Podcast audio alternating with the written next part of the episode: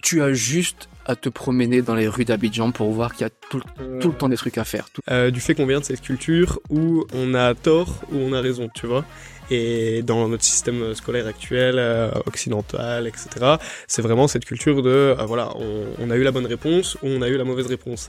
Et donc il n'y a pas tout ce process de se faire challenger. Tu peux pas avoir accès à un financement et tu n'as rien tu as qu'une idée sur un, sur un papier ou sur un PowerPoint. Ton, ton, ton produit, tu le rapproches du marché en itérant le plus possible. Et ça, c'est pas forcément des métriques d'avoir plus de clients. Parce qu'avoir plus de clients, ça peut peut-être juste dire que tu fais plus de promos, tu fais plus de communication. Mais ça veut pas vraiment dire que tu, tu fais évoluer ton business, ton business model, ton produit vers un produit meilleur qui va performer probablement à long terme. C'est-à-dire des conseils utiles qui, qui te permettent d'aller vers l'avant. C'est d'abord ceux qui sont passés par là. Mhm. Et c'est en avant première les fondateurs. Mhm. Ceux qui ont déjà fait des boîtes, qui ont déjà entrepris et qui ont déjà réussi ou même échoué. Bonjour à tous, bienvenue dans ce quatrième épisode de Mind My Business, ce podcast qui se concentre sur les startups et les entrepreneurs. On est déjà à ce quatrième épisode, les épisodes commencent à défiler, c'est un réel plaisir de pouvoir mener ces interviews avec ces entrepreneurs inspirants et également dans un deuxième temps de les partager avec vous et d'avoir vos retours vis-à-vis de ça. Donc avant toute chose, merci beaucoup euh, d'écouter ce podcast, d'être ici avec moi pendant ce nouveau podcast. Et aujourd'hui, petite surprise d'une certaine manière, on va un peu casser les codes, on va faire les choses un peu différemment pour ce quatrième épisode. Donc là, par le passé, on avait pu faire trois épisodes différents avec trois entrepreneurs belges. Donc d'ailleurs, trois hommes. Et je tiens à le préciser, les prochains épisodes, je vais vraiment essayer de me concentrer pour faire un épisode avec une entrepreneuse parce que les entrepreneuses sont là et font des choses incroyables également. Et le but, ça va être également de, partager ça sur ce podcast pour inspirer peut-être euh, une audience féminine qui serait là également. Mais donc, comme je disais, casser les codes, qu'est-ce qu'on va faire? On va vous faire voyager un petit peu. On va vous faire voyager toujours dans ce scope de l'entrepreneuriat, mais du coup on va changer de pays, on va même changer de continent pour aller voir un peu ce qui se fait un peu loin de la Belgique, un peu loin de l'Europe, pour essayer de voir, comme je vous l'avais annoncé dans l'épisode 0, de contraster un peu cet entrepreneuriat, s'il y a des choses qui se font différemment, si les entrepreneurs sont différents, et on va essayer de vous immerger dans un milieu entrepreneurial qui, sur certains points, on peut le dire, n'a rien à voir avec ce qu'on peut connaître en Europe. Donc aujourd'hui, je vais vous faire écouter euh, la discussion que j'ai eue avec Mehdi, euh, qui est un entrepreneur en Côte d'Ivoire, que j'ai rencontré dans un salon de start-up et d'entrepreneuriat, le SACEN, qu'on va expliquer brièvement au début de cet épisode. Et Mehdi, il a lancé une plateforme en ligne de paiement qui s'appelle Babimo. Et au fur et à mesure de son aventure, il a eu différents, euh, challenges, différentes opportunités, différents pics émotionnels, différentes rencontres qui ont vraiment influencé sa personne entrepreneuriale en elle-même.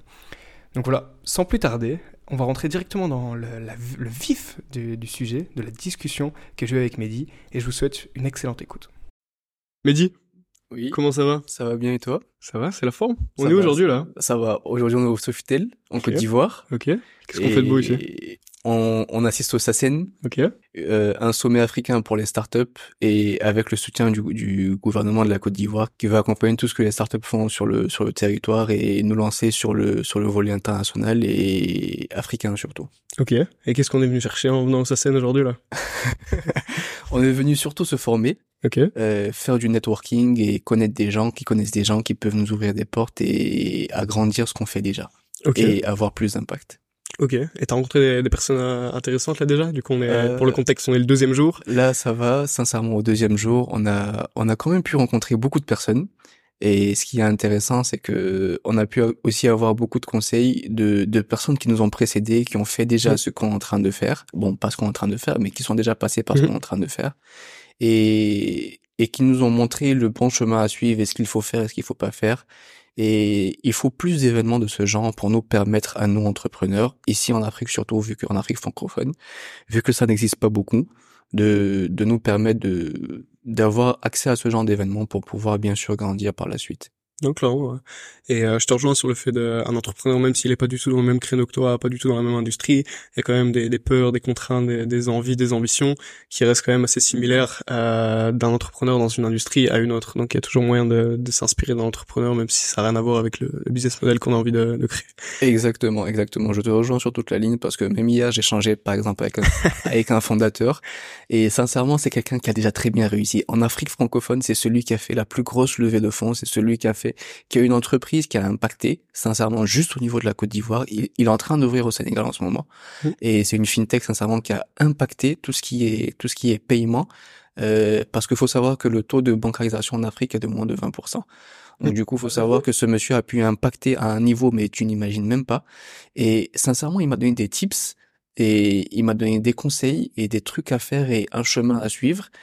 Sincèrement, je je je peux même pas te dire à quel point il m'a aidé. Ok. À quel point il m'a aidé parce que il voit des trucs que moi je n'avais que je, que je n'avais Mhm. même pas vu, je n'avais même pas conscience que ça existait. Ah, c'est ça, quand t'es habitué à être dans l'industrie, dans le feu de l'action, tu vois des choses que tu peux pas Exactement. voir. Il a, il a apporté un regard extérieur. Et Mhm. c'est ça aussi la force que je trouve d'avoir accès à ce, à ce genre de réseau, à des fondateurs. Parce qu'on parle souvent d'incubateurs, de personnes qui, qui sont là pour t'accompagner. Mais le premier conseil et, le- et les premières personnes qui sont prêtes à te, à, à te soutenir et te donner des, des, des conseils valuables, c'est-à-dire des conseils utiles qui, qui te permettent d'aller vers l'avant, c'est d'abord ceux qui sont passés par là. Mhm. Et c'est en avant première les fondateurs. Mhm. Ceux qui ont déjà fait des boîtes, qui ont déjà entrepris et qui ont déjà réussi ou même échoué. Parce que l'échec aussi, c'est important. Et même échouer. Parce que quand tu échoues, tu sais, c'est quoi ton problème? C'est pas, c'est pas juste tu échoues, mais c'est de savoir pourquoi tu échoues. Et ça, c'est les plus grosses leçons à avoir. Mais je trouve que c'est quand même plus rare de croiser un entrepreneur qui a assez de recul pour te dire ouais j'ai échoué, j'ai raté mon projet, tu vois. J'en ai rencontré, je pense, peut-être dix fois moins que des entrepreneurs, tu vois, qui, qui, qui, qui, au final vont abandonner ou arrêter. Mais euh, donc, enfin, tu vois, il y a toujours cette limite entre euh, est-ce que euh, je suis en train de, de persévérer et je veux aller à mon, mon objectif, et en fait, je suis juste euh, borné, un peu obstiné dans quelque chose qui, qui au final marche pas parce que j'ai pas assez de recul sur ce qui se passe. Et là, je te rejoins encore une fois, quelqu'un qui a un peu plus de recul sur ce qui se passe et, et, euh, qui, qui permet d'avoir un avis extérieur, c'est aussi utile dans son projet parce que ça nous permet plus facilement de nous dire, ouais, bon, en fait, est-ce que je suis vraiment concentré sur les choses importantes? Est-ce que je suis vraiment concentré sur euh, des choses qui sont importantes pour développer le business? Simplement euh, peut-être l'ego ou d'autres euh, d'autres formes d'émotions qu'on peut avoir. D'où l'intérêt aussi des, des mentors qu'on peut avoir Oui, qui- exactement. des coachs, euh, de l'intérêt des incubateurs là qui sont en train d'être développés en Côte d'Ivoire et on, on l'a vu hier, il y en a pas encore beaucoup et c'est c'est pourtant pour moi primordial parce que déjà en tant que jeune entrepreneur soi-même, t'as besoin d'avoir un coach, un, un, un mentor qui permet justement d'avoir cette vue extérieure et même pour quelqu'un d'expérimenté, t'as tout cette euh, industrie knowledge que ce, ce mentor va permettre de, de t'apporter. Exactement. Mais déjà, faut savoir que pour le premier volet, une personne qui a échoué ne va pas faire de show-off comme une personne qui a réussi. Et donc, du coup, par expérience, les gens qui ont échoué, qui donnent des conseils sur l'échec, c'est ceux qui ont déjà échoué, mais par la suite réussi. C'est eux qui donnent beaucoup de conseils sur l'échec. Parce que eux, ils, ils ont quelque chose de quoi être proud of, Ouais, genre ouais, ouais. fier. Genre je, je, je, je suis venu de rien à la et Exactement, tout, exactement, Ouais. exactement. Mais il y a aussi ce, ce concept de je suis venu de rien qui, qui n'est pas très, très truc parce que déjà pour, pour entreprendre un truc, il faut avoir un certain background. Faut, il faut venir de quelque part parce que venir de rien et faire de grandes choses, rares sont ceux qui peuvent le faire. Il faut beaucoup de persévérance. Et c'est pas du tout, c'est pas, du- c'est pas du tout évident. Mais pour revenir à tout ce qui est incubateur en Côte d'Ivoire, c'est vrai qu'on n'a pas assez. Mais ceux qui sont déjà là font déjà assez bien un travail qualitatif. Et j'ai même été soutenu par euh, deux incubateurs en Côte d'Ivoire qui m'ont permis d'avoir certaines connexions et qui m'ont permis de passer au next stage. D'où euh, on a tout d'abord Orange Fab, euh, chez qui j'ai été incubé. Euh, Quel genre de service il, il propose? Euh, sincèrement, c'était pas un service, c'était c'était vraiment un truc RSE que eux ils font au niveau d'Orange, mais qui permettent d'aider les startups locaux à s'en sortir. mais, mais en termes de service, je veux dire, qu'est-ce que tu en as retiré de cette incubation-là chez Orange Fab? Donc du coup, chez Orange Fab, c'était une incubation sur six mois, sur laquelle on a on a beaucoup travaillé sur tout ce qui est organisation et structuration du projet. On a pu savoir c'est quoi les besoins. Orange a pu nous aider à recruter un cabinet qui nous a permis de faire l'étude de marché, ce qui nous a beaucoup beaucoup aidé à savoir c'est enfin qu'est-ce que le client veut, qu'est-ce qu'il recherche et qu'est-ce que nous on est en, en mesure de lui proposer parce que c'est bien d'avoir une idée mais c'est bien de connaître son marché aussi. C'est c'est c'est de là que tout part. Une fois que tu connais ton marché, que tu as les bonnes euh, les bons chiffres, les bonnes analyses, tu peux concevoir un product market fit qui est parfait. Et c'est de là que tout part. Parce que si tu ne connais pas ton marché, tu vas concevoir un produit dans ta chambre ou dans ton bureau, Et après, tu vas arriver, et les gars, il y a personne. tu vas recevoir un choc mais stratosphérique parce que tu pourras rien faire, tu pourras pas rentrer d'argent, tu auras investi beaucoup d'argent en Mhm. développement. Et Mais de temps aussi, exactement, mais par la suite ça suit pas. Mhm. Par la suite ça suit pas, tu vas tu vas déprimer et c'est et c'est pour ça qu'on qu'on dit il faut apprendre des échecs des autres. D'où l'intérêt des incubateurs, hein, qui nous permettent de nous guider sur ces questions early stage, de savoir juste euh, Au début, je t'avouais, je t'avouais qu'au début, c'était, c'était pas, c'était pas un bonheur. Parce que... Tu te fais challenger toute la journée. Non, exactement. on te dit des trucs que tu ne veux pas entendre. On te dit des trucs que tu ne veux pas entendre. Tu es là, tu crois en ton truc. Et tu sais, le fondateur, il est un peu rêveur. Mm. Donc du coup, tu commences à rêver, tu te dis non, je vais faire le, je vais faire le million de dollars, je vais aider ça. Euh, euh, en trois mois, c'est bon. Exactement, je vais impacter des vies, je vais, je vais impacter des business. Mais après, quand, quand le monsieur, il vient, il te challenge et ça. Ouais, ouais. T'es là, les premières fois, tu baisses les yeux en partant. le lendemain, je, je t'assure que tu n'as plus envie de revenir. Mais je te jure que c'est, c'est très bénéfique. Ce genre de choses-là sont très bénéfiques parce qu'ils te permettent de voir la réalité et de, et de concevoir un produit qui est fait pour les, pour l'environnement. Et donc, du coup, pour le deuxième incubateur, ce qu'on a appris avec eux, c'était, bon, déjà pour le deuxième incubateur, on a, on a reçu de l'argent. ça déjà c'est que. Donc, mais mais c'est encore une fois grâce à l'expérience du, pro, du, du, du premier incubateur parce que celui-là il nous a permis de d'avancer justement. De vous faire bien challenger. exactement. Écoute, je veux juste revenir sur ce fait de, de se faire challenger et au début je enfin je trouve c'est un des moments les, les plus durs les premières fois où tu te fais challenger ton projet alors que c'est les choses vitales au final pour simplement avancer et voir ce que ton marché veut voir ce que des experts voient et que tu ne vois pas encore et euh, j'avais lu récemment quelque chose vis-à-vis de euh, du fait qu'on vient de cette culture où on a tort ou on a raison, tu vois. Et dans notre système scolaire actuel, euh, occidental, etc., c'est vraiment cette culture de, euh, voilà, on, a eu la bonne réponse ou on a eu la mauvaise réponse. Et donc il n'y a pas tout ce process de se faire challenger, euh, de faire améliorer, de brainstormer ensemble, de faire améliorer nos idées. Soit on est bien depuis le début, soit on a faux direct. Et, dans notre système, quand on a faux, bah voilà, on est on est moins bien, on a on a raté, euh, c'est directement un, échec. Et, et, je pense que quand on part de ce système scolaire là et qu'on passe direct à l'entrepreneuriat, on arrive dans une forme de oh merde, je, rate tout le temps, euh, je fais que échouer de tous les jours de ma vie, tu vois. Et, et je pense que c'est vraiment quelque chose auquel on n'est pas habitué et l'entrepreneuriat va nous former au fur et à mesure. On va se rendre compte que quelqu'un qui détruit notre projet, au final, même si rationnellement on le sait, c'est quand même quelque chose de trop bien parce que ça nous aide au final, même si voilà, d'un certain court terme, c'est pas des choses comme tu disais qu'on a envie d'entendre. Euh, en tout cas, sur euh, sur ce volet surtout, pendant l'incubation, ils nous ont, ils nous ont répété ça maintes fois. En fait, il y avait trois mots que le, que le coach répétait à chaque fois. Bon, je t'avoue que les deux autres, je les ai oubliés. Mais le seul dont je me rappelle, parce qu'il le répétait tellement, c'est résilience. Il disait toujours un entrepreneur qui veut avancer, c'est un entrepreneur qui a de la résilience. Ceux qui ont ceux qui ont réussi à faire quelque chose, c'est ceux qui ont de la résilience.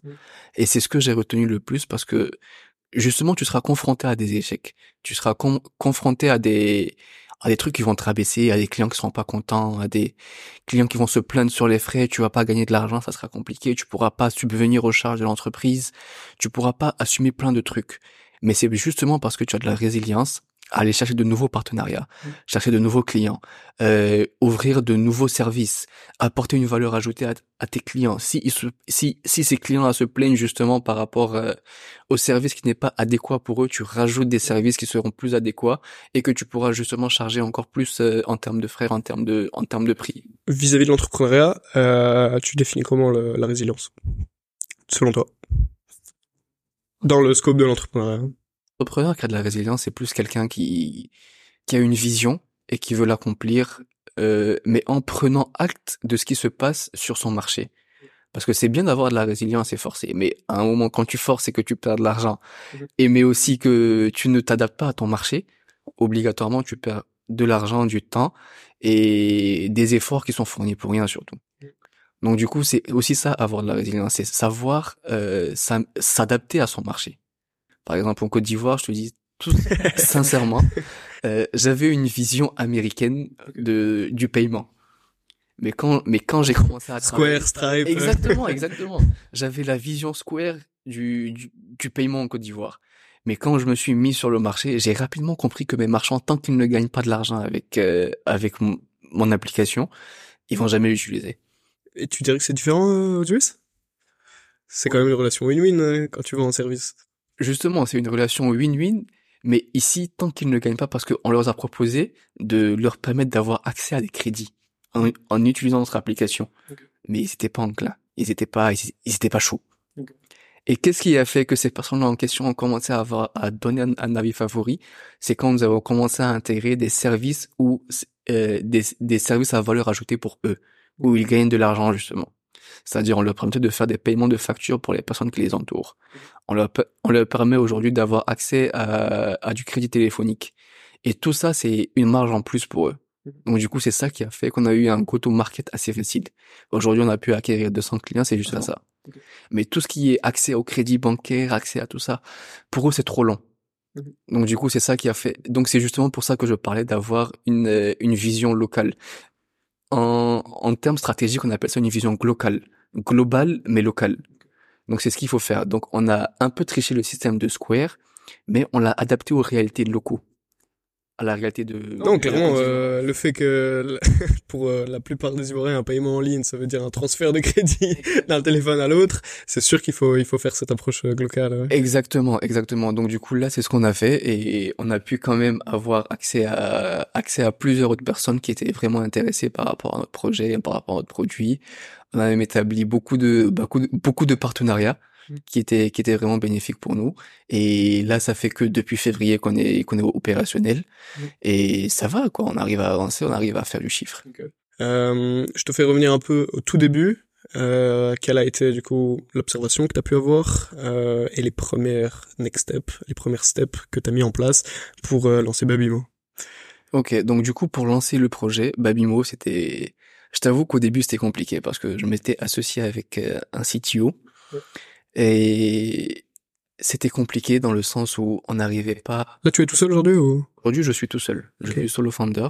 Mais au tout début, j'étais avec un CTO parce que j'avais des rêves plein la tête, etc. Donc, du coup, on s'était mis ensemble. On avait, on avait fait le projet ensemble. Un, un ami ou? Oui, c'est un ami. C'est même un membre de la famille. Ok, ok.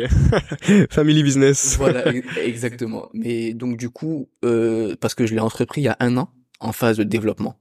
Et justement quand quand il n'y a pas eu de rentrée d'argent quand c'était quai, euh, malheureusement lui il avait des il avait des obligations de son côté. Mm. Donc du coup il devait subvenir à ses obligations. Il ne pouvait pas continuer à, à s'investir autant sans avoir un certain retour. Parce que lui, il était un peu plus âgé et il avait des, il avait des charges, etc. C'était pas évident.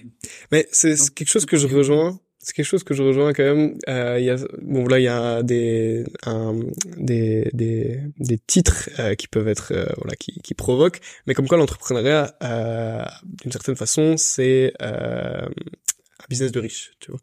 Parce qu'au début, t'es obligé d'avoir un petit peu, sauf le, le hustler qui, qui part de rien et qui, qui galère, mais voilà, il y a beaucoup de gens, et c'est vrai, euh, pour avoir la sécurité et l'assurance de pouvoir te lancer, vraiment profiter, entre guillemets, de l'expérience, il faut quand même déjà avoir euh, les fonds derrière pour, euh, pour lancer ton projet. Et c'est ça qui peut être des barrières au début, c'est déjà quand tu n'as pas assez d'argent à la fin des mois pour, euh, voilà, simplement subvenir à tes besoins, etc., à aucun moment tu vas commencer à devenir entrepreneur, tu vois. Et donc c'est là l'avantage peut-être des, des side projects, etc., pour commencer à se lancer petit à petit. Mais clairement, oui, c'est quelque chose c'est quelque chose qui, qui, qui, peut bloquer. De mon expérience personnelle, j'ai commencé à lancer euh, ma startup en étant étudiant. Et en fait, il y avait deux dimensions à ça. La première, c'est que j'étais tout le temps frustré de me dire, putain, je dois écouter, je dois écouter mon cours de compta ou je sais pas quoi, alors que j'ai un client à côté là qui veut, qui veut commander, etc. Et c'était très frustrant, tu vois, de de pas pouvoir m'investir comme je voulais euh, dans mon projet. Mais ça, je dirais que c'est un peu l'aspect facile de dire ah oh, l'école ça m'embête, j'avais envie d'entreprendre mon truc. Mais d'un autre côté, si j'étais à temps plein direct sur mon projet, je pense que la relation que j'aurais vis-à-vis de mon projet et le stress vis-à-vis de celui-ci ce serait un univers de d'écart parce que là en étant étudiant je me mettais à l'abri que mon projet marche pas. Euh, dans tous les cas j'étais étudiant donc voilà j'avais ma chambre étudiante qui était payée. Euh, mon objectif c'était d'être étudiant tu vois. Alors que lancer directement mon projet en full time et d'être euh, corrélé aux objectifs financiers de mon projet pour simplement survivre je trouve que c'était ça aurait été plus compliqué ouais parce que et je pense que déjà tu fais des mauvais choix parce que tu vas peut-être regarder plus euh, l'argent instantané, de pouvoir simplement payer tes factures à la fin du mois, alors que là, ça me permettait plus de me concentrer sur développer un business model viable et de voir plus long terme. Exactement. En fait, là, c'est tout le c'est tout le truc d'être un entrepreneur. En fait, c'est de ça qu'il s'agit parce que on est entrepreneur déjà, c'est pas c'est pas pour soi parce que je je, je vois qu'il y a on appelle ça un misunderstanding, c'est-à-dire que les gens ne comprennent pas pourquoi ils sont entrepreneurs ils, euh, ils sont attirés par euh, le lifestyle de ceux qui ont réussi déjà. Mais je peux vous assurer qu'un entrepreneur au début, c'est pas, c'est pas, ce lifestyle-là. ça ne sera pas ça. C'est à la fin de, de ton parcours entrepreneurial que tu vas commencer à vivre comme Jeff Bezos, comme, euh, comme ceux qui ont réussi justement. Parce que en étant entrepreneur, le premier objectif, c'est de changer, c'est d'impacter, c'est d'apporter une, euh, une valeur positive à, à, une personne qui a un problème. C'est de ça qu'il s'agit avant tout. il ne s'agit pas de t'en mettre plein les poches euh, l'argent c'est le fruit de ce que tu tu apportes comme impact, c'est tout. Mais de de se lancer dans l'entrepreneuriat pour dire que je veux gagner de l'argent, déjà comme tu as dit au début, c'est ça choque un peu, mais c'est un business de riche parce que effectivement pour pouvoir lancer une euh, une entreprise, il te faut justement des fonds de développement, d'amorçage pour pouvoir justement euh, mettre en mettre en pratique tout toute ta vision justement pour pouvoir changer des vies mais il faut le faire parce que le problème il te parle, pas parce que tu as envie de gagner de l'argent. Et ça, c'est un truc que beaucoup de gens ne comprennent pas. C'est je veux faire de l'argent, enfin je veux me lancer dans l'entrepreneuriat pour faire de l'argent. Et c'est pas c'est pas une bonne approche, je trouve, parce que tu es plus guidé par à la fin du mois, enfin, tu es plus guidé par rentrer de l'argent que de pouvoir justement changer des vies ou euh, appliquer un truc qui va qui va peut-être profiter à ta boîte, mais tu vas plus être guidé par le fait pas de l'atmosphère long terme. Justement, tu vas être plus guidé par le fait de euh, optimiser les charges. Pourtant, ton client a besoin d'un service pour euh, se sentir mieux. Et le meilleur marketing, c'est le client qui parle à un autre client. Ça, c'est le marketing ultime. Il y a dans Eric Rice, dans Lean Startup, qui euh, définit ce que tu dis, d'optimiser ses charges, de regarder vraiment le, le, profit à court terme, le nombre de clients qui augmente, etc., comme les, les vanity metrics et il parle de True Metrics quand vraiment tu fais développer ton ton, ton produit, le, tu le rapproches du marché en itérant le plus possible. Et ça, c'est pas forcément des métriques d'avoir plus de clients, parce qu'avoir plus de clients, ça peut peut-être juste dire que tu fais plus de promos, tu fais plus de communication, mais ça veut pas vraiment dire que tu tu fais évoluer ton business, ton business model, ton produit vers un produit meilleur qui va performer probablement à long terme. Exactement, exactement. Pour ça, on parle du marketing du bouche à oreille. Là, euh, bon, en termes de fintech, c'est le meilleur marketing possible parce que ça reste un produit financier et tu es plus, tu es plus d'accord à utiliser un produit financier quand une personne qui l'utilise te dit, je vais l'utiliser, il est, il est très bien. Par contre, quand tu vois juste une publicité sur euh, sur les réseaux, on va dire, parce que ça reste du digital, sur les réseaux, sur euh, Instagram ou Shopify, enfin ou LinkedIn, tout ça, tu vas te dire que c'est juste une entreprise qui lance et tu n'es pas forcément attiré vers le produit. Mais quand c'est une personne qui te parle du produit, que je l'utilise et j'arrive à recevoir des paiements, j'arrive à, effectuer des paiements, il y a aucun problème, ils sont rapides, ils sont fiables. Là, tout d'un coup, ça te, ça, te dérange pas de l'intégrer. Et en plus, ça te permet de, d'avoir, de générer un certain revenu, de pouvoir euh, payer tes salariés, pouvoir payer tes charges. Là, tout de suite, tu es intéressé. Mmh. Donc, du coup, c'est c'est pour ça on dit que le meilleur marketing, ça reste le bouche à oreille.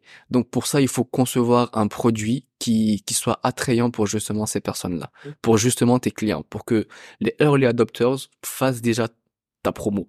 Une fois que tu arrives à ça, sincèrement, en tant que personne, c'est là que ça devient plus exponentiel. Exactement, tu es satisfait et tu n'as plus peur.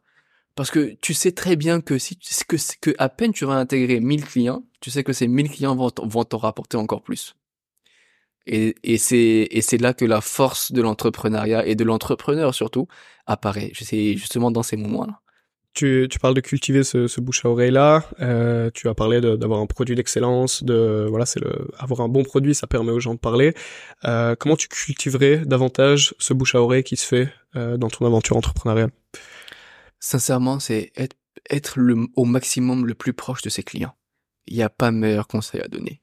Sincèrement, un entrepreneur qui vous dit le contraire, c'est que... Donc essayer vraiment de donner cette approche personnalisée au début, chaque client est roi, de vraiment donner tout au début. Intégrer les, les dix premiers clients de Babimo, mhm. à titre personnel, j'avais pas de commercial, j'avais rien du tout. J'avais pas fait de promo, rien. J'ai, plusieurs fois, euh, j'ai eu des discussions avec des entrepreneurs qui, euh, dès le début, tu vois, ils, vont voir le, call center, ils mettent ça sur le côté, etc. Ils, s'éloignent un petit peu de leurs clients dès le début parce qu'ils ont déjà, c'est bien d'avoir cette big picture, de voir long terme, mais euh, d'une certaine manière, ça les éloigne un peu de leurs clients là. Oui, ça, ça... Euh, nous, je, je, je t'assure qu'aujourd'hui j'ai 200 clients. Et les 200 clients que j'ai ont mon numéro personnel. Il, il m'appelle à n'importe quel. Bon, après, il y a un moment où ça sera plus vivable. À un moment, sincèrement, ça sera plus vivable. Mais moi, ça me permet de mettre une certaine pression pour me dire que mon produit a besoin d'amélioration. Mhm. Donc, il faut que, si je veux bien dormir les soirs, il faut que mon produit, justement, il passe. Il faut que quand le monsieur veut faire son paiement ou veut faire euh, un paiement de, de son abonnement, il faut que ce, il faut que ça passe. Sinon, ce monsieur va m'appeler à 23 heures pour me dire que ça passe pas. Donc, du coup, si je veux être tranquille, il faut que mon produit soit le, le meilleur possible. Il faut qu'il soit parfait. Mehdi, elle est où la limite entre euh, j'ai envie de développer un produit d'excellence, j'ai envie de satisfaire mes clients le plus possible, et je vais devenir fou, euh, je vais crever? C'est une vraie question que je, je pense beaucoup d'entrepreneurs passent au début, où tu essaies de trouver un petit peu ton, ton, ton quotidien, comment tu vas vivre tes, tes routines entrepreneuriales. Et oui, on sait très bien, c'est très important de, de plaire ses clients, mais après c'est un marathon aussi, tu vois. Et donc, d'après toi, elle est où un peu cette, cette frontière entre les deux? Euh, la frontière entre les deux, c'est, sincèrement quand tu commences à mettre un process en place. Parce que c'est bien de, d'avoir une croissance. Mais au bout d'un moment, comme moi je dis, je commence à, j'ai mes clients qui m'appellent dès que, dès qu'il y a un problème, c'est, c'est moi qui les appelle. Mais par la suite, quand je vais commencer à établir un process où je sais que mon produit sera, sera bien, il sera parfait, il y aura pas de problème technique, et je sais qu'il sera opérationnel, je vais commencer à mettre en place un process. Donc du coup, il y aura tout ce tout ce cadre de suivi. Et donc du coup, ces clients auront accès à un commercial qui va pouvoir venir les voir et les visiter de façon récurrente. Ils auront un, un gestionnaire de compte justement pour ces comptes-là. Donc du coup, c'est quand tu commences à mettre ce process en place que tu vas commencer à avoir une vie entrepreneuriale un peu un peu plus large, genre un peu plus long terme vision, vision à long terme. Parce que là, je peux pas avoir une vision à long terme vu que je suis pris dans le dans, dans, dans ce qui se fait journalièrement, ce qui se fait chaque jour. Donc je suis, je suis à fond dedans. Acquérir des clients, les fidéliser, leur offrir un produit de qualité, euh, qu'ils soient sat- satisfaits en gros. Je veux qu'à la fin de la journée, mon client soit content, soit satisfait. Donc c'est de ça qu'il s'agit. Mais c'est justement par après, quand tu vas commencer à avoir euh, ce process-là, que tu vas commencer à établir les limites. Mhm. Donc c'est à partir du process. Mais pour avoir un process, il faut bien sûr avoir des clients, il faut bien sûr générer un certain revenu pour pouvoir justement payer les gens qui vont faire ce process-là. Sinon, si tu, tu peux pas établir un process à moins que tu sois très grand. Euh, Non, dès le début, clairement. Et on a vu que c'est contre-productif, je pense. Exactement, Parce que tu t'éloignes de tes clients. T'es toujours en train de façonner ton business model. Tu te cherches encore. Et donc, exactement. s'éloigner, ça n'a aucun intérêt. Exactement. Donc du coup, tu peux pas établir ce process-là dès le départ. Il faut d'abord que tu sois à fond, que tu es toi. On appelle ça la main à la pâte, quoi. Il faut que tu, il faut que tu mettes la main dans le moulin. Il faut que tu, exactement. Il faut que tu comprennes c'est Tu quoi. passes par la fenêtre, les égouts, euh, faut y aller, quoi. Et sincèrement, un entrepreneur, il doit pas hésiter à se salir les mains, à partir sur le terrain. Il faut pas que ça fasse peur. L'ent- L'entrepreneur, c'est pas celui qui reste au bureau, à, derrière son, derrière derrière son ordinateur, à mm, faire des business plans. C'est pas un entrepreneur, ça.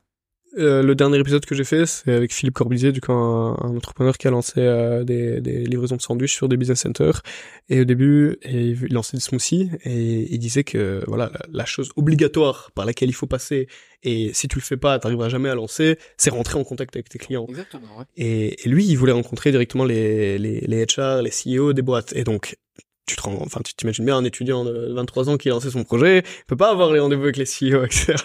Et du coup, il, disait vraiment, voilà, qu'il fallait, il fallait rentrer par la porte, il fallait y aller, il fallait toquer au bureau, il fallait chercher ça. Et, certes, c'est, c'est quand même, on, on peut se sentir mal à l'aise vis-à-vis de ça, parce qu'on va trois fois sur quatre, même plus, on va se faire rejeter. Et c'est quelque chose qu'on peut sentir mal, mais voilà, il faut prendre conscience, ça fait partie du process et ça fait partie du jeu, quoi. Exactement. Justement, pour revenir à ça, je me suis fait rejeter. Comment t'as trouvé tes clients, là? Mais non, parce que moi, au début, il faut savoir que je partais vers des clients qui, qui n'étaient pas ma taille. Ils étaient tellement grands, mais je rêvais tellement grand aussi. Mhm. Donc du coup, je me suis fait rejeter à maintes fois. Mais le truc qui, a- qui m'a permis d'ouvrir, c'est justement faire des partenariats avec des personnes qui sont petites, mais qui m'ont donné euh, une certaine visibilité. Parce qu'aujourd'hui, quand tu pars voir quelqu'un, tu lui dis tu as 200 clients, c'est pas la même quand tu pars le, voir une personne et lui dire que tu commences avec lui, genre. C'est impossible qu'il travaille avec toi. Parce que tu commences avec lui, il va se dire quoi? Euh, il est pas prêt, euh, ça va me causer un retard. C'est, en fait, il va penser que c'est une porte de problème qui va s'ouvrir lui-même. C'est quoi, toi, ta, ta vision vis-à-vis du fake it till you make it? Non, non, parce que c'est une vraie discussion que j'ai, euh, parce que je trouve qu'il y, y a vraiment les deux dimensions. Oui, d'une certaine dimension, euh, tu vas, te- tu vois, il y a un peu ce, ce pa- paradoxe euh, où euh, quand tu vas te fixer des objectifs hauts, tu vas peut-être pas les atteindre, mais voilà, tu te les as fixés, donc tu vas être plus productif que si euh, tu te l'étais pas. C'est comme voilà, faire, je sais pas, tout ce que tu as à faire, tu te dis je le fais en deux heures, tu vas peut-être le faire en 2h30, mais tu vas pas le faire en 8 heures en allant sur Insta, etc. Donc il y a cette partie-là où tu peux être plus productif et voilà, essayer d'atteindre au max tes objectifs. Et t'as cet côté-là où voilà, tu brises un peu une certaine relation de, de confiance avec certaines personnes parce que au final, t'es quand même en train de mentir sur ce qui se passe vraiment. Du coup, je pense qu'il y a quand même des deux côtés des choses intéressantes à ça. Et euh, toi, vis-à-vis de ça, c'est quoi ta, ta vision? Le fake it until you make it, sincèrement, c'est c'est pas un truc auquel je crois. Mhm. Moi, le truc auquel je crois, c'est vraiment l'acharnement et le travail. Certes, tu as besoin d'opportunités pour t'ouvrir les portes, mais c'est vraiment de l'acharnement au travail. Et sincèrement, j'ai rencontré beaucoup d'entrepreneurs et beaucoup de personnes qui m'ont aidé. Et elles m'ont aidé justement, c'était à la base de de parce que j'étais j'étais j'étais véridique avec eux. J'avais aucun client et je vais même citer les noms. Je suis j'ai vu Régis Bamba. On a eu à le croiser hier. Explique un peu parce que je pense que de- depuis la Belgique, ils ne Ok. connaissent pas moi. Régis Bamba. Régis Bamba, c'est celui dont je parlais au tout début. C'est c'est le c'est cofondateur d'une fintech Mm. en Côte d'Ivoire et au Sénégal. Ils font des cartes de paiement, c'est une néobanque. Ils font un peu ce que N26 fait, ils font un peu ce que euh, Mones fait, je pense que c'est Monessé. Euh, ce qu'ils font, c'est un peu pareil que Régis Bamba, eux c'est Diamo. Donc du coup, eux ce qu'ils font, Donc un peu le, le Revolut ivoirien, si on Exact- veut un peu, euh, exactement. grossièrement. ils euh, sont justement partenaires avec Revolut. Très bien. Faut, faut faire ses amis, pas des ennemis. Donc du coup, euh, j'ai changé avec lui et il m'a fait, il m'a, il m'a clairement fait comprendre. Je, je l'ai croisé hier, mais juste avant hier, je l'avais croisé aussi et on échangeait beaucoup par mail. Et c'est un peu comme on va dire mon mentor. Tu as lui et tu as Bambalo de Paps. Paps c'est une entreprise de logistique et c'est justement le DHL ivoirien. exactement le DHL ivoirien. Et c'est justement ces deux personnes là qui ils vont se dire les gens, les Côte d'Ivoire, ils innovent pas du tout. Mais entendu, je plaisante, parce qu'il faut s'adapter au marché, comme tu Exactement, disais. c'est un truc euh, local. Donc du coup, c'est c'est c'est ces deux fondateurs là qui m'ont qui m'ont moi aidé à mon niveau pour pouvoir euh, propulser ma startup et c'est justement parce que j'ai pas fait it until you make it. J'ai j'ai travaillé dur, j'ai j'ai acquis mes clients, j'ai je suis parti sur le terrain justement et par exemple Régis m'a dit que ton produit va pas marcher. Mm. Quand je lui ai expliqué, il m'a dit c'est bien ce que tu fais. Mais tant que tu ne fais pas tout ce qui est carte bancaire, par exemple, tu vas pas le faire. Tu vas Mhm. pas, tu vas pas aller. Tant que tu fais pas de prêt, tant que tu n'intègres pas un service à valeur ajoutée, tu vas pas le faire. C'est les mêmes paroles que Bambalo de Paps, il m'a dit aussi. Exactement les mêmes. Comment t'as réalisé ça c'était dur. C'était dur parce que quand on te dit que ton produit va pas marcher, Bah quand ouais, quelqu'un qui réussit dit que ton produit va pas marcher, Est-ce que c'était quand même constructif comme... euh, bien sûr que c'était constructif parce que c'est juste. C'était pas juste, ça va marcher, rentre chez toi. Sincèrement, moi, je suis la, la personne qui a la tête la plus dure au monde. Je suis une tête de mule. Donc du coup, vous pouvez. Même avec euh, Bamba, c'était c'était pareil. Je n'arrêtais pas de l'harceler.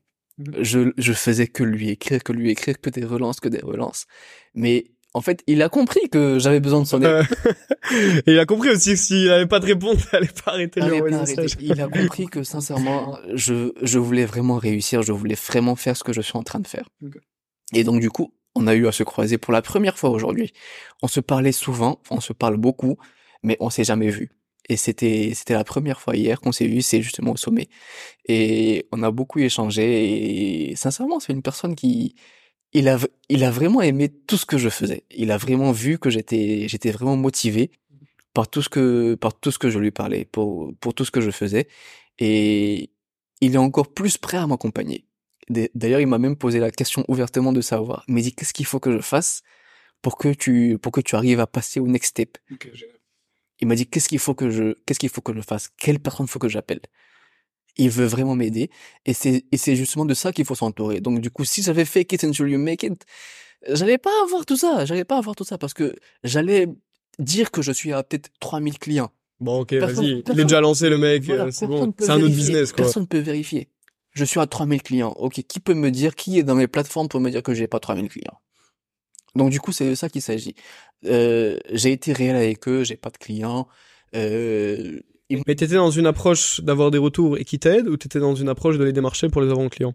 Non, je j'étais dans une approche de démarche des clients. J'avais déjà un produit et je partais vers ces clients-là justement. Avec le, le la, la première étude de marché qu'on avait fait avec Orange, je suis parti sur le marché et j'ai commencé à intégrer des clients. J'avais déjà développé un produit, un, un premier MVP on va dire. Et j'ai intégré 20, 20, 20 premiers clients dans le secteur informel. Et ça n'a pas pris. Parce que ils ne voyaient aucune, aucune, euh, Attends, Je, fais- je fais juste un petit bond derrière, parce qu'on a fait une parenthèse qui, est assez durée. Tu, tu parlais de ton CTO, du coup, juste avant ces 20 clients-là. Euh, pourquoi ça n'a pas marché entre vous? Parce que lui, to- ton CTO qui a... Non, non, ton CTO qui a, qui a pas duré juste... C'était la seule- euh, la- l'unique raison, c'est parce qu'il avait besoin de, de revenus constants? c'est ça, oui. Ok. C'est ça. Donc du coup, euh, par rapport aux 20 clients justement, c'était c'était c'était plus le fait qu'ils ils utilisaient l'application, mais ils n'avaient pas de ils n'avaient pas de retour, ils n'avaient pas de revenus. C'est eux qui devaient payer. Et il faut savoir qu'en Côte d'Ivoire, euh, cash is king. Quand tu as le cash, tu payes pas de frais sur les cash. Et venir dire à un marchand qu'il faut que tu payes des frais maintenant pour recevoir de l'argent, lui, tout, lui, lui, ça l'arrange pas justement. Donc du coup, mes 20 premiers clients, je les ai perdus. Pas assez bien compris leur quotidien et leurs contraintes au final. Exactement. Les 20 premiers clients, je les ai perdus. Et c'est de là que tout a commencé. C'est parce que j'ai été confronté à un échec. Voilà, tu, voilà, tu as vu l'échec et maintenant tu as grandi. Si, par exemple, j'avais développé parce que j'ai investi, j'ai investi du temps, de l'argent, de la consécration, tout ça, des équipes. Et j'avais, et pour te dire que j'avais même un bureau Mhm. que j'avais loué, etc. Bon, tout ce que tu sais, hein. T'étais lancé quoi. Exactement. J'étais lancé, j'avais mes premiers clients. J'ai j'ai une question, t'es allé direct à full time dessus? T'es allé direct sur Baby Moi full time? Euh, au début, j'étais en full time. Mais quand, quand j'ai été confronté à un échec, je te cache pas que c'était dur. Ok. Donc du coup, j'ai commencé à... Tout d'un coup, les finances ont pris un coup, etc. J'ai été obligé de, de, de lâcher les bureaux, j'ai été confronté à des échecs. Euh, Il y a eu la séparation avec le CTO, tout ça. Donc du coup, tout ça, ça a été, ça a été un échec pour moi. Comme quoi la résilience intervient Exactement. de... Mais après, je me suis dit que j'ai fait tout ça, c'est pas pour rien. Mhm. Et moi, je suis quelqu'un de très fier. Donc du coup, je dis à tout le monde que j'ai fait tant, j'ai fait telle application, je la présente à tout le monde, et tout d'un coup venir dire que j'ai échoué, euh, j'acceptais pas ça. J'étais pas pour. Donc du coup, c'est ce qui m'a poussé à le refaire encore plus. Donc c'est de, c'est, c'est, c'est là tout l'intérêt de parler de ce que vous faites autour de vous. Mhm. Parce que ça va vous donner la, la force et le courage de, de ne jamais arrêter et de faire bien ce que vous faites mal. Parce que dans tous les cas, c'est un process sans fin. Que tu commences avec l'idée A, même si elle sera foireuse, tu vas arriver à l'idée B, C, C, D, tu vas arriver à Z, et au final, en fait, tu peux pas échouer si à chaque fois tu pivotes dans la bonne direction. Exactement, c'est ce que c'est ce que le premier incubateur nous a fait comprendre, c'est-à-dire que euh, vous pouvez rentrer avec un projet. Mhm. Il nous a dit que Orange Fab, certaines startups sont rentrées avec un projet et ils sont ressortis avec un tout autre projet. Ouais, non, ça c'est... Et c'est exactement, c'est exactement ce que ce qui s'est produit un peu nous, parce que pour Negro n'était pas un business. Ça me fait rire le nombre d'entreprises, même sur ce podcast, qui commencent en B2C, qui partent en B2B. Et c'est et c'est exactement ce qui s'est passé pour nous, parce qu'on voulait proposer un, un, un, un système de paiement tout en un au client final. Mais on a vu que c'était compliqué, que euh, on pourra pas s'en sortir. Un espèce de quoi De Lydia euh, Exactement, une espèce de Lydia. Exactement ça. Et on a vu qu'on pouvait pas s'en sortir avec ça. Parce que déjà, la base était pas bonne. Mhm. Parce que si celui chez qui tu pars faire le paiement, il n'a aucun système de paiement. Il n'y a même pas de banque. Exactement, Ouais. il n'a il n'a aucun système de paiement. Donc comment tu vas le payer? Mhm. Il s'en fout que tu lui payes en truc. Il veut que tu lui donnes du cash, lui. J'ai une question. Avec du recul, maintenant, c'est facile de se dire, ouais, c'est bizarre, si beaucoup de gens sont bancarisés, pourquoi j'ai envie de lancer ça C'est ça. Mais dans le feu de l'action, c'était quoi ta, ta conception de, de ce que tu voulais apporter Si la plupart des gens ne sont même pas bancarisés? Donc du coup, bon, moi, faut savoir de par où est-ce que j'ai commencé déjà. Parce que après, euh, après la France et l'Italie, j'ai, j'ai- enfin, j'ai été confronté au Covid. Donc du coup, c'est depuis là que je suis rentré en Côte d'Ivoire. Et quand je suis rentré, j'ai travaillé dans une entreprise de distribution pour un opérateur ici et on, et on distribue le, le mobile money. Bon, le mobile money, c'est un peu comme une banque mobile euh, pour les opérateurs. Mhm. Donc du coup, on travaille avec eux et Donc le, le système euh, simple, parce que j'avoue que quand je suis arrivé, je comprenais rien. Disait, faut payer tes factures avec ton téléphone, j'étais là, what? Euh, Tu as un crédit téléphonique, des cartes prépayées, peut-être certains ont encore connu, même si ça existe plus trop euh, en Belgique et en Europe. Maintenant, on a tous des abonnements. Mais voilà, tu mets un certain crédit là-dessus et avec ce crédit-là, tu peux effectuer des virements sur les téléphones des entreprises, par exemple, pour payer tes factures. Exactement, exactement, c'est ça. Donc du coup, nous on faisait la distribution justement pour ce pour un opérateur et on arrivait à réaliser des chiffres qui étaient vraiment extraordinaires. Par jour, on arrivait à vendre euh, 50 millions, 50 millions de francs CFA.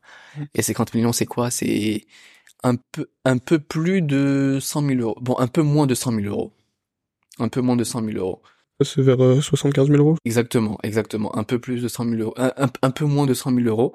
Et donc du coup, je me suis dit que si par jour on arrive à vendre ça, et c'était une toute une toute petite zone, hein, c'était c'était comme tu vas dire, on vend sur Bruxelles.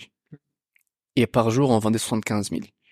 Donc du coup, donc du coup, je me dis, si si si si toutes ces personnes-là utilisent un service comme ça, et il faut savoir que l'opérateur pour lequel on travaillait, c'était c'était c'était le dernier de la liste, quoi. C'était le quatrième. Mm. Il y en a quatre et lui était le quatrième, il était le dernier. Donc dis-toi, le premier, com- combien est-ce qu'il vend? Mm. Donc du coup, c'est de là que tout est parti. Et je me suis dit que si les gens utilisent autant ce service et que les marchands n'ont même pas accès à un, à un système pour recevoir ces paiements-là, Ouais, ouais. c'est qu'il y a une réelle opportunité. Et c'est de là que tout est parti. Et c'est de là que j'ai que j'ai fondé Babimo. T'avais déjà envie de lancer un projet ou c'est vraiment l'idée qui t'a donné envie de lancer? Parce que j'ai l'impression qu'il y a vraiment les deux philosophies. De, j'ai envie de devenir entrepreneur, je cherche mon idée et putain, il y a vraiment un truc à faire. Vas-y, je vais lancer mon projet. Moi, c'était plus il y a vraiment un truc à faire. Ok. C'est quand j'ai vu le truc, je me suis dit mais là comment est-ce que je pars par exemple payer? Par exemple, j'ai mon téléphone, j'ai de l'argent à l'intérieur, je pars chez je dis n'importe quoi, je pars chez le chez le vendeur de beignets, j'arrive pas- j'arrive pas à le payer. Il faut que je il faut que je il faut que je lui donne du cash ou il faut que j'aille retirer et revenir lui donner du cash. Ah, le nombre de fois où ça m'est arrivé ici. Exactement, exactement. Donc du coup, c'est ça que nous on essaie de résoudre. Il y a une frustration au niveau du client final et une frustration au niveau du au niveau du marchand justement parce que c'est une baisse pour lui son chiffre justement. Mhm. Donc du coup, c'est c'est c'est tout ça qu'on essaie de résoudre nous à notre niveau et c'est plus ça qui m'a emmené vers euh, l'entrepreneuriat et réaliser ce projet là. T'arrives en Côte d'Ivoire. Comment tu commences à lancer Les premières steps. Euh, j'en ai parlé déjà autour de moi avec des personnes qui étaient plus expérimentées et justement j'en ai parlé avec euh, bon je- on a été distributeur pour euh, Move Africa un opérateur local ici en Côte d'Ivoire qui a qui a sa filiale en Côte d'Ivoire et un peu partout en Afrique. Euh, donc du coup et j'ai échangé avec le directeur commercial de Move Africa. Je lui ai proposé le Tu projet. parles de ton projet. je lui ai proposé le projet. Comment déjà t'as été en contact avec le directeur commercial de Move Africa? On travaille justement avec eux Ah, Grâce à ta boîte. Voilà. D'accord, ok. Alors, on travaille justement avec eux. Euh, non, pas grâce à ma boîte, mais grâce L'ancienne boîte de distribution, Voilà, là. justement, à l'ancienne boîte de distribution où j'étais. Euh, on travaillait avec, bon, je, on- je travaillais là-bas, donc du coup, j'avais j'avais un contact avec lui. Donc du coup, on échangeait assez bien. Et justement, j'ai- j'ai- je, je lui ai proposé. Je lui ai dit, voilà ce que je veux faire, voilà ce que je veux faire. Il m'a dit, euh, tant que tu y crois et tant que tu sens que tu peux apporter de l'innovation et un truc nouveau, et que tu as des clients que tu en parles et que et qui et qui sont intéressés, vas-y lance-toi. Donc du coup, il m'a pas dit vas-y fonce, vas-y truc, il m'a dit sois rationnel, euh, fais les choses de façon rationnelle parce que c'est vrai qu'il y a la fougue de l'entrepreneur, etc. Tout ça, mais il faut surtout être rationnel Mhm. parce que c'est une aventure, mais qui peut soit te soit te faire descendre, soit te faire monter. Il faut pas se lancer pour se lancer. Se mettre dans le bon mindset dès le début aussi, je pense. Et parler à des personnes entrepreneurs. Exactement, mais il faut se mettre dans ce mindset-là quand tu crois vraiment au projet. Il faut pas se mettre dans le mindset juste parce que tu veux faire de l'argent. Mhm. Il faut croire en ce projet-là. Il faut dire que ce projet-là, je peux changer des vies, je peux faire tant, je peux, Mhm. je peux le scale et faire, avoir un impact sur toute l'Afrique. Et là, du coup, quand tu vois que tu commences à avoir ces premiers clients, Et donc les premiers clients, c'est qui alors? euh, mon premier client à moi, c'était un pressing. Donc t'es allé voir Cash ou tu connaissais? Euh, non, je connaissais pas. En fait, et là, c'est, Tu racontes, t'es rentré dans le pressing, t'avais pas de cash, t'es dit vas-y. euh, Non, là, je veux parler d'un truc parce que euh, j'ai compté sur les personnes que je connaissais justement parce que ça fait quand même 20 ans que je suis en Côte d'Ivoire, j'ai grandi là. Euh, j'ai compté sur les personnes que je connaissais pour intégrer ma solution, notamment des entreprises qui avaient déjà des magasins, plusieurs euh, plusieurs magasins pour intégrer ma solution justement Et, c'est normal de faire ça, bien sûr. ouais. Pour avoir un début. Et dis-toi que j'ai eu un refus de ces personnes-là. J'ai eu... Justement, les personnes que je connaissais, Tu l'as pris mal? Oui, très mal. Les personnes que je connaissais ont refusé ma solution. Et c'était c'était des membres de la famille, de la communauté, etc. Je me suis dit, eux, c'est facile. Eux, je lance, c'est mes premiers clients. Et ça va, t'as su prendre du recul directement et voir pourquoi ils avaient refusé? Et de demander, poser des questions? Aujourd'hui, je comprends pas, mais Ok. jusqu'à aujourd'hui, je comprends pas. Mais je me suis dit, ok, ça marche, y a pas de souci, c'est pas grave. Euh, L'objectif, c'est pas eux. De toute façon, de toutes les façons, eux, c'était le début pour pouvoir lancer le projet, avoir une certaine traction. Mais c'est pas grave. Donc, du coup, je suis parti vers des personnes que je connaissais pas. Et c'est eux qui ont intégré le projet. Et j'ai été cash avec eux. Encore, en- encore une fois, j'ai pas fait le fake it until you make it. Mm. C'est un système financier. Je peux pas m'amuser à dire à mon client que tout sera parfait. Mm. J'ai rencontré des bugs. J'ai eu mon client qui a eu son argent bloqué, qui n'arrivait pas à retirer. J'ai j'ai- j'ai été confronté à tous ces problèmes. Il faut justement être confronté à ces problèmes pour savoir les résoudre. Mm. Donc du- ju- justement, je suis allé dans ce pressing-là, échanger avec ces personnes-là, lui dire que ça sera mon early adopters, qu'il ne va Mm. payer aucun frais, que euh, tout sera gratuit pour lui, il reçoit son... Cla- clairement au début, et encore une fois, je pense si on cherche que l'aspect financier, on va peut-être passer à côté de ça, qui deviennent des superbes clients et qui permettent vraiment de lancer le business. Je vais prendre l'exemple de, de Yango, quand ils se sont implémentés ici, donc Yango un peu le Uber ivoirien. Euh, voilà, tous les, les, les chauffeurs, même s'il n'y avait pas de clients, étaient payés. Euh, les clients avaient des promotions euh, astronomiques, mais voilà, clairement au début, tu, tu peux perdre de l'argent, mais c'est justement ça qui permet d'aller chercher un projet long terme. Un peu cette courbe en S, tu vois. Exactement, exactement. La courbe en 1, c'est ce qu'il faut chercher. Parce que nous, déjà, on n'avait pas, on n'avait pas de clients. Euh, on a fait les frais gratuitement, on ne prenait rien, on ne chargeait rien aux clients, on assumait les frais des opérateurs, on, on assumait les salaires, on assumait tout par derrière. Mhm. Mais justement, il fallait build le product market fit parce que si tu n'as pas ça, tu n'as rien. Mhm. Encore une fois, le PMF c'est le plus important. Mhm. Si tu n'as pas le product market fit, tu peux pas t'en sortir. Tu peux pas t'en sortir. Donc du coup, il faut que le client soit satisfait du produit encore une fois et tout tourne autour du client. Tout tourne autour du client. Si le client n'est pas satisfait, tu peux rien faire. Exactement, t'es mort, tu peux rien faire. Tu peux, tu peux, tu peux rien construire sans le client. Tu peux rien construire sans le client. C'est quoi les gros enjeux et challenges que tu as rencontrés euh, au fur et à mesure que tu obtiens tes premiers clients? Quels, a été les- quels ont été les retours difficiles, les choses auxquelles tu as dû faire face? C'est justement ce dont on parlait tout à l'heure, c'est tout ce qui était euh, tout ce qui était frais élevé, parce qu'au début, il faut savoir qu'on du 3%. Deuxième, inqu- 3% ok. de frais sur chaque transaction. Ok. Donc moi je vais au pressing, je récupère ma chemise à 10 000, toi tu prends 300. C'est e- e- exactement, je prends 300. Mais donc du coup là, on a réduit. Donc le client doit payer 10 300 non, de le- cette manière ou c'est le business le qui paye client euh paye 10 000. Ok. C'est le business qui tourne les 3%. et C'est le business qui paye les 3%. Mais justement, par la suite, on a pu voir que ça n'arrangeait pas justement ses clients. Mais là, on est en train de travailler. Bon, on a, on est descendu à 2%. On est en train de travailler juste. Pression des business justement d'avoir ces 2%. Oui, oui. Ok. Et c'est- Ils étaient plus enclins à avoir les 2% parce que par derrière encore, on les, on les a. Bon, eux déjà, ils se plaignent surtout les frais. Même si tu appliques 0,5. Oui, non, oui, non. Dans, dans tous les cas, euh, enfin voilà, il y a un titre aussi qui dit euh, le client est chiant. Dans tous les cas, il veut tout et gratuit. Mais donc du coup, nous, on a compris ça et c'est pour ça qu'on a intégré les services à valeur ajoutée Mhm. pour leur permettre de gagner de l'argent, de générer de l'argent. Donc du coup, ils ne, ils, ils ne regardent. Et là, c'est c'est là que je me dis que j'aurais dû laisser les 3%. Ah ouais. Parce que là, justement, Ouais, souvent le, le problème que les clients disent aussi, c'est pas for... on dit écouter nos clients, hein, mais d'une certaine manière, parfois les clients donnent les mauvais problèmes. voilà, exactement. Parce que Ils disent c'est l'argent, mais bien souvent c'est pas forcément l'argent, surtout des business. Donc euh, du coup, quand on a vu que justement ce client il se plaignait trop, on a pris des conseils que Bambalo et Régis Bamba nous donnaient.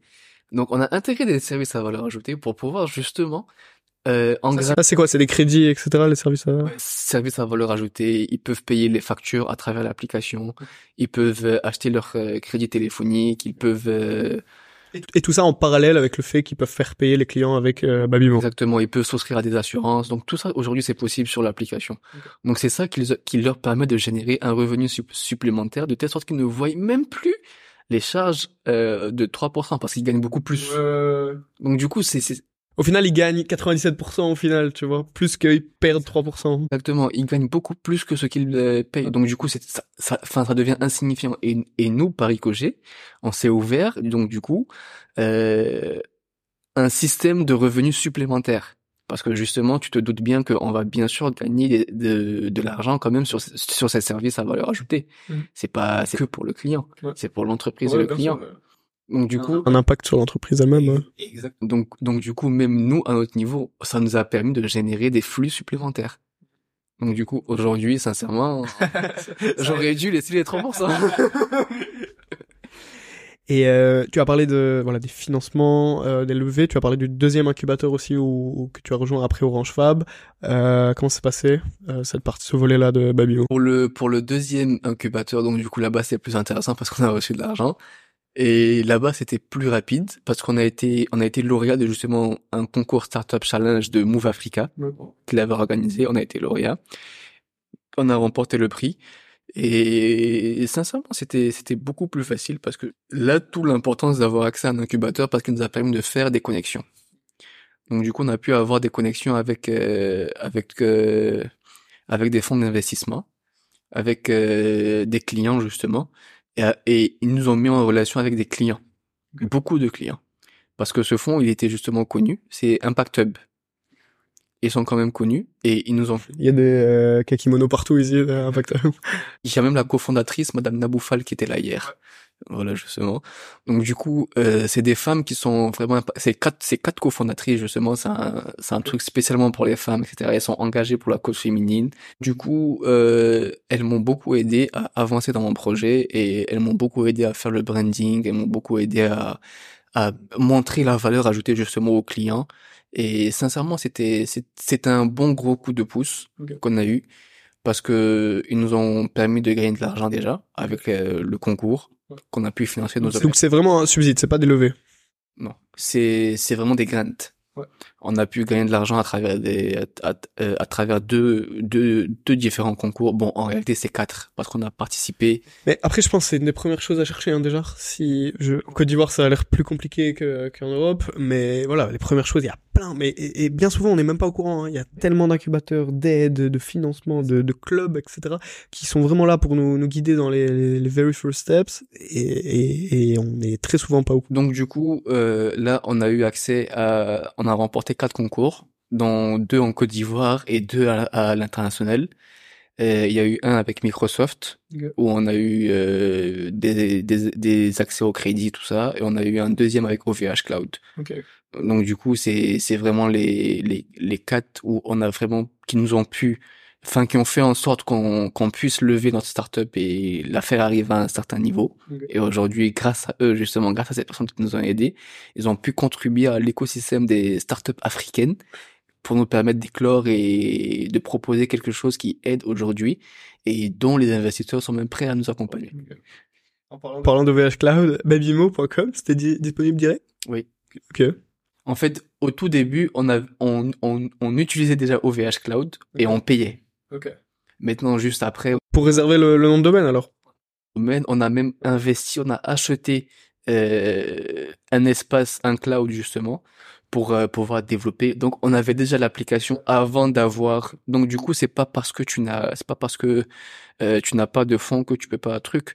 Nous, on a commencé sur fonds propres. Ok. J'ai investi plus de 30 000 euros justement dans ma startup pour pouvoir commencer. Et aujourd'hui, justement, j'ai j'ai reçu des aides qui ne valent pas encore 30 000 euros, mais j'ai des investisseurs qui sont prêts à m'accompagner. à- Ex- Exactement. Après, après, on discutait voilà, de ce fait qu'il faut avoir les capitaux pour se lancer.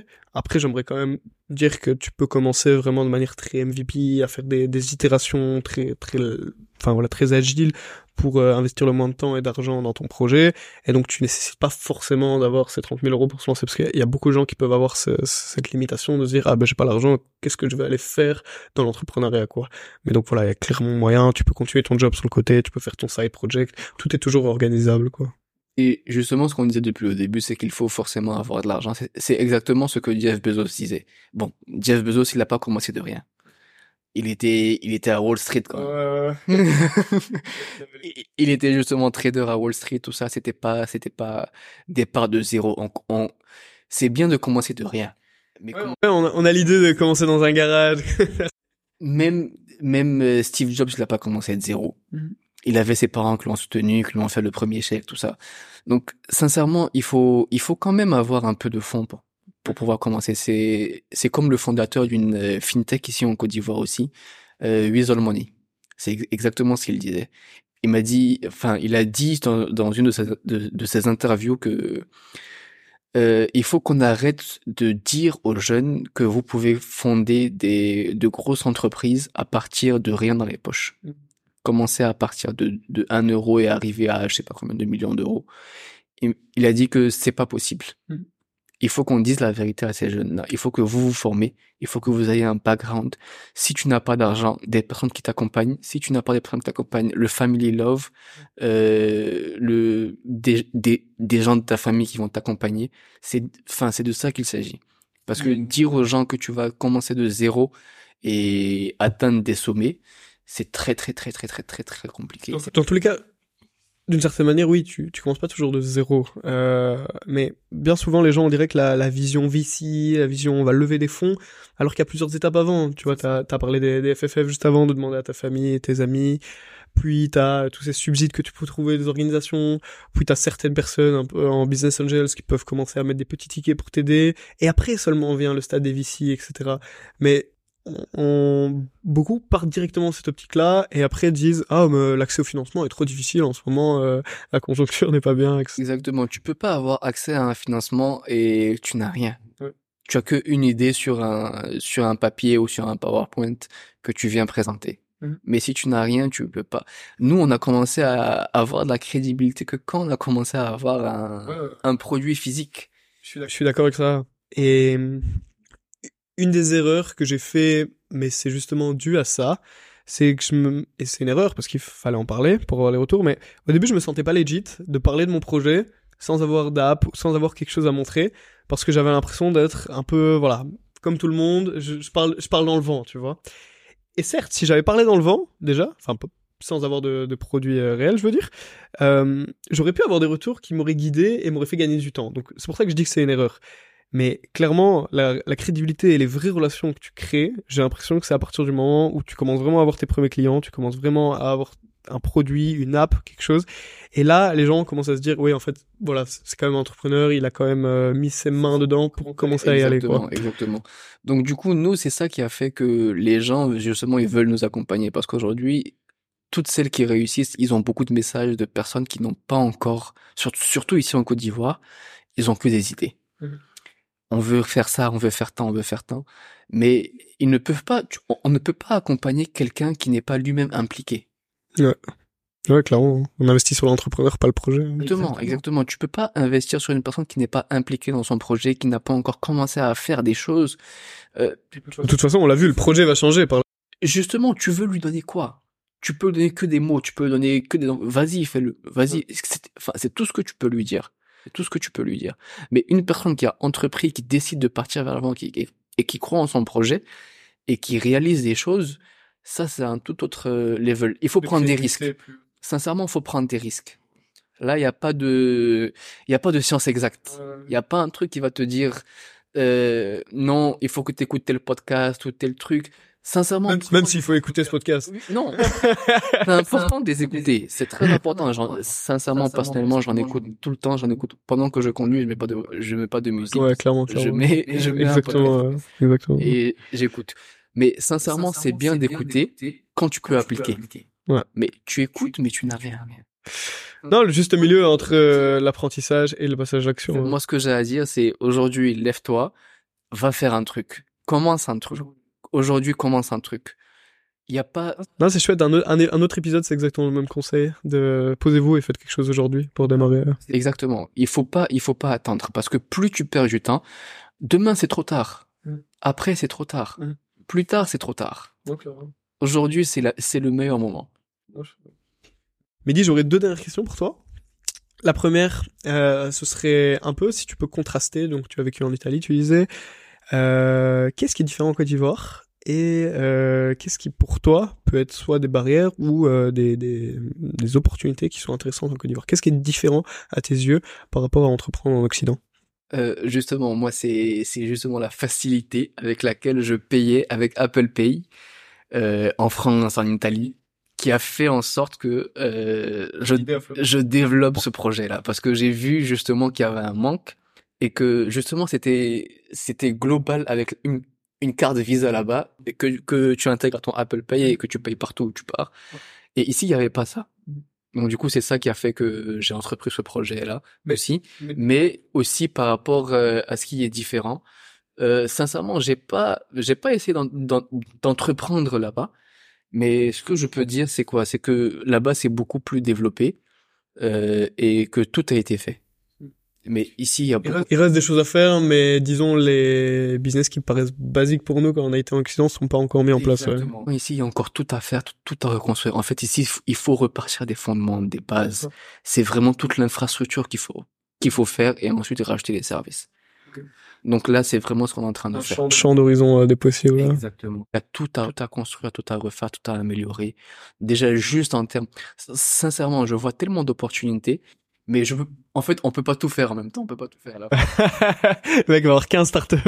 mais des idées, sincèrement, la tu as juste à te promener dans les rues d'Abidjan pour voir qu'il y a tout, tout le temps des trucs à faire, tout le temps des trucs à faire. de. Juste au niveau du, de, de l'amélioration des services clients. Mhm. Il y a, il y a tellement de trucs à proposer dans, dans ce truc-là parce que ici, la relation client, elle est négligée, elle est négligeable. Les gens ne prennent pas au sérieux le client. Donc du coup, juste, Tu, tu commandes ton plat et il revient 30 minutes après en disant qu'il n'y a pas ce que t'as commandé. Exactement, juste ce volet-là, il y a plein de trucs à faire, il y a plein de trucs à innover, il y a plein de trucs à faire. Donc du coup, je me dis qu'on est au tout début et sincèrement, l'Afrique, c'est le futur. C'est vraiment le continent où il faut investir maintenant pour pouvoir... Davantage l'Afrique de l'Ouest? Euh, oui, davantage l'Afrique de l'Ouest parce que en Afrique euh, anglophone, ils ont commencé à ils ont commencé à faire beaucoup de trucs quand même. Mhm. Donc du coup, c'est plutôt nous qui copions sur euh, sur les anglo-saxons. Il y a un petit retard à rattraper. Exactement, il y a un tout petit retard à rattraper. Et euh, tu as parlé des opportunités. Euh, Qu'est-ce qui est contraignant en Côte d'Ivoire pour entreprendre? Sincèrement, en Côte d'Ivoire, c'est c'est les administrations.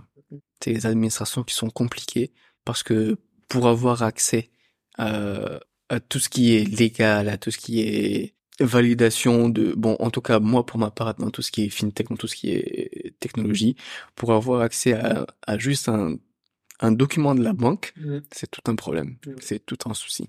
Ils peuvent te prendre, vous, vous avez convenu, vous avez, vous êtes tombé d'accord, tout est bon, juste pour te, juste pour te transmettre le document. Tu peux, tu peux perdre deux semaines. Pourtant, tu as besoin de ça pour signer un partenariat justement, pour euh, faire une communication, pour avancer de l'avant, pour intégrer d'autres clients, pour accroître ton business. Quoi. Ça peut te perdre deux semaines pour juste un papier, juste par exemple créer un compte. Donc du coup, tout, ça- tout ça- Surtout, j'imagine, dans la fintech. Exactement, tout ça c'est contraignant, c'est compliqué. Et c'est justement tout ça qu'on essaie de changer, mais on peut pas changer tout d'un coup. C'est petit à petit et, et il faut justement qu'il y ait plus d'acteurs ou d'acteurs qui nous rejoignent et qui apportent plus de, plus de solutions. Aussi, la structure en elle-même et l'organisation change. Parce que quand on est plus fort, mais une seule personne ne peut pas changer. Donc du coup, c'est une personne qui peut être la flamme. Plein de choses. exactement, une personne peut, les acteurs qui émergent. Eh, c'est c'est justement ces premiers acteurs là qui ont commencé à à faire tout ce qu'on est en train de faire d'a- d'ailleurs là aujourd'hui et hier avec le SACEN et c'est justement tous ces acteurs là qui sont en marche pour changer d'ailleurs même le CI20 participe euh, à, à Vivatech et ça c'est ça c'est une euh, c'est c'est c'est je kiffe parce que ce matin je viens de voir une nouvelle Elon Musk participe au Vivatech donc donc quand même quand même, il y a, il y a, il y a- c'est pas rien, c'est pas rien. Donc du coup, il y a, il y a aussi une volonté du gouvernement d'accompagner justement toutes ces startups là. Donc du coup, ce qui est encourageant et ce qui nous emmène encore à faire plus d'efforts et à apporter plus de solutions innovantes. Je vais finir avec une question, mais tu as déjà brièvement euh, répondu, mais je sais pas si tu veux approfondir un peu ça ou, ou partir dans une autre dimension. Mais quelqu'un qui écoute, euh, qui a une idée ou non, comment il se lance? Tu as une idée ou non? Sincèrement, pour se lancer, euh, commence avec ce que tu as. Ok.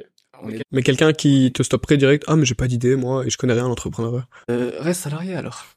Sincèrement, reste salarié parce que si tu n'as pas Mais ça l'intéresse, tu vois. Si tu n'as pas dit, si euh, tu ne sais pas quoi faire, c'est tout simplement que tu n'es pas encore. Parce que il faut, il faut avoir que- quelque chose qui te passionne, quelque chose que tu aimes, quelque chose que tu peux faire. Non mais je, pense qu'il y a des gens vraiment intéressés par l'entrepreneuriat et vraiment euh, qui pourraient être de bons entrepreneurs, mais euh, voilà, et c'est des, des croyances limitantes qu'on qu'on qu'on dénoue au fur et à mesure. euh, On, on, on a tous et on est toujours en train de les dénouer.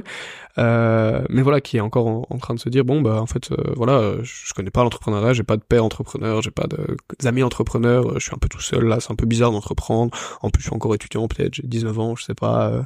Tu vois, qu'est- qu'est-ce que tu dirais à ça? Et en plus, j'ai pas d'idée euh, spécifique. Ça, c'est trouve quelque chose qui te passionne et que tu aimerais changer, un problème, surtout un problème auquel tu aimerais t'attaquer et que tu aimerais que les choses changent justement sur ce sur ce volet-là. Et essaie au plus vite d'intégrer un incubateur pour justement avoir les meilleures pratiques pour euh, être entrepreneur et voir lesquels les sujets qui qui te passionnent le plus. Parce que ça peut être, il y a plusieurs secteurs variés et pas forcément dans la technologie, pas forcément dans dans tout ce monde startup. Tu peux juste ouvrir une entreprise de livraison, tu peux tu peux ouvrir un magasin vendre des pâtisseries. Et dans tous les cas, au final, tu vas peut-être commencer avec les pâtisseries et au final, tu vas faire une fintech. Donc, le but, c'est simplement de se lancer et se mettre dedans. Il faut commencer à faire un truc qui te passionne. Je connais plein de monde qui ne qui ne génèrent pas de revenus avec leurs activités, mais ils le font parce qu'ils aiment. Justement parce qu'ils aiment. Mais justement parce qu'ils aiment et ils l'ont fait pendant longtemps, ça a commencé à apporter ses fruits. Et ils avaient leur, euh, on va dire, leur travail normal à côté, ils étaient salariés, mais à côté, ils faisaient, par exemple, euh, des, ils organisaient des, des événements pour le gouvernement, pour, euh, pour justement le CI20, pour les startups, tout ça. Et de fur et à mesure, ils se sont construits un carnet d'adresses, etc. Et ils ont commencé à être connus. Ils ont commencé à être une référence. Vis-à-vis de ça, et j'en parlais justement hier avec l'organisateur de cet événement ici, euh, qui s'occupe de l'événementiel, euh, Jamal, euh, qui euh, lui organisait des tournois euh, de foot pour ses amis. Oui. Et vraiment, enfin, rien de plus euh, classique euh, de faire ça pour ses, ses potes, etc. Mais déjà, on voit une petite logique entrepreneuriale, tu vois. Il faut organiser un tournoi, il faut un peu faire la promotion, il faut réserver des choses, etc. Il faut avancer de l'argent peut-être. Et là, six ans après, c'est une ligue de foot, des sponsors, euh, et ils génèrent évidemment un profit de ça, ces entreprises qui payent pour mettre leurs employés dans des équipes de foot. Et, je pense que c'est un très exemple qui illustre C'est ce très que tu racontes. intéressant, tu vois. Exactement. Mais il y a quand même cette petite euh, flamme entrepreneuriale déjà dès le début de simplement organiser des matchs, des tournois pour tes potes, tu vois. C'était comme bon ici localement on a je sais pas si tu connais il y a une entreprise aussi qui fait pareil mais qui au début n'était pas du tout profitable et qui par la suite a justement pu se pu faire justement du profit grâce à grâce à des partenariats. C'est Adicom Days je sais pas si tu connais. C'est un grand événement qui est devenu même une référence dans la communication digitale agence digitale de communication c'est ça qui fait Adicom Ok, comme des ok. voilà. Donc du coup, euh, ils ont commencé, ils n'avaient, ils, ils, voulaient juste changer Mhm. la communication digitale. Donc ils organisaient le petit panel, etc. Et c'est devenu, vu qu'il y avait personne qui faisait ça, Et puis c'est parti. c'est devenu une référence aujourd'hui à Dicom des. ok.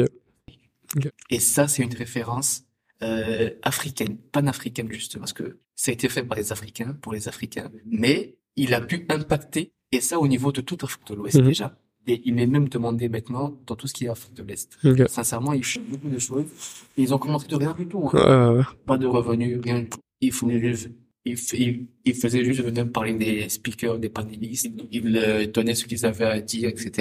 Ils, les aidaient, ils, participaient euh, avec les, avec des trucs pratiques, des, des Ouais. pratiques. Et aujourd'hui, Saint-Germain, c'est une référence et c'est même devenu sa, sa source de revenus principale. ok. Ok.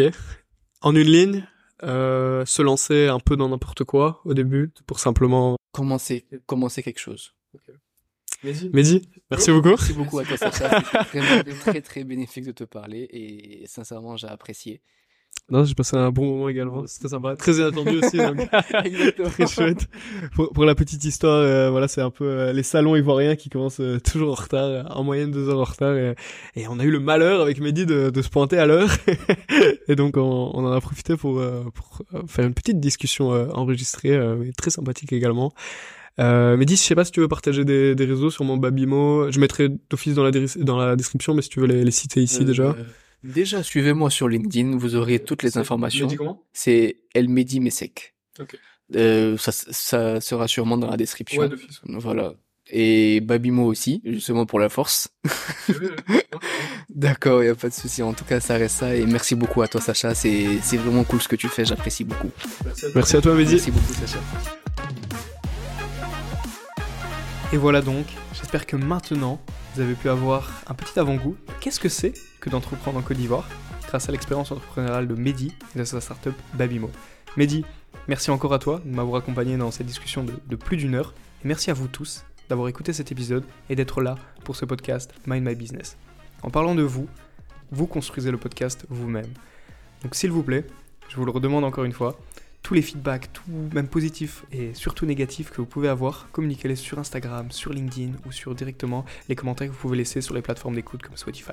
Merci encore d'avoir écouté cet épisode et on se dit à très vite pour euh, le cinquième épisode de Mind My Business qui sera également en Côte d'Ivoire avec euh, une startup qui a rien à voir avec Babimo dans une toute autre industrie pour vraiment vous plonger et vous immerger encore une fois dans qu'est-ce que c'est que d'entreprendre en Côte d'Ivoire mais avec des différentes contraintes, des différents challenges, des différentes opportunités et évidemment un entrepreneur différent.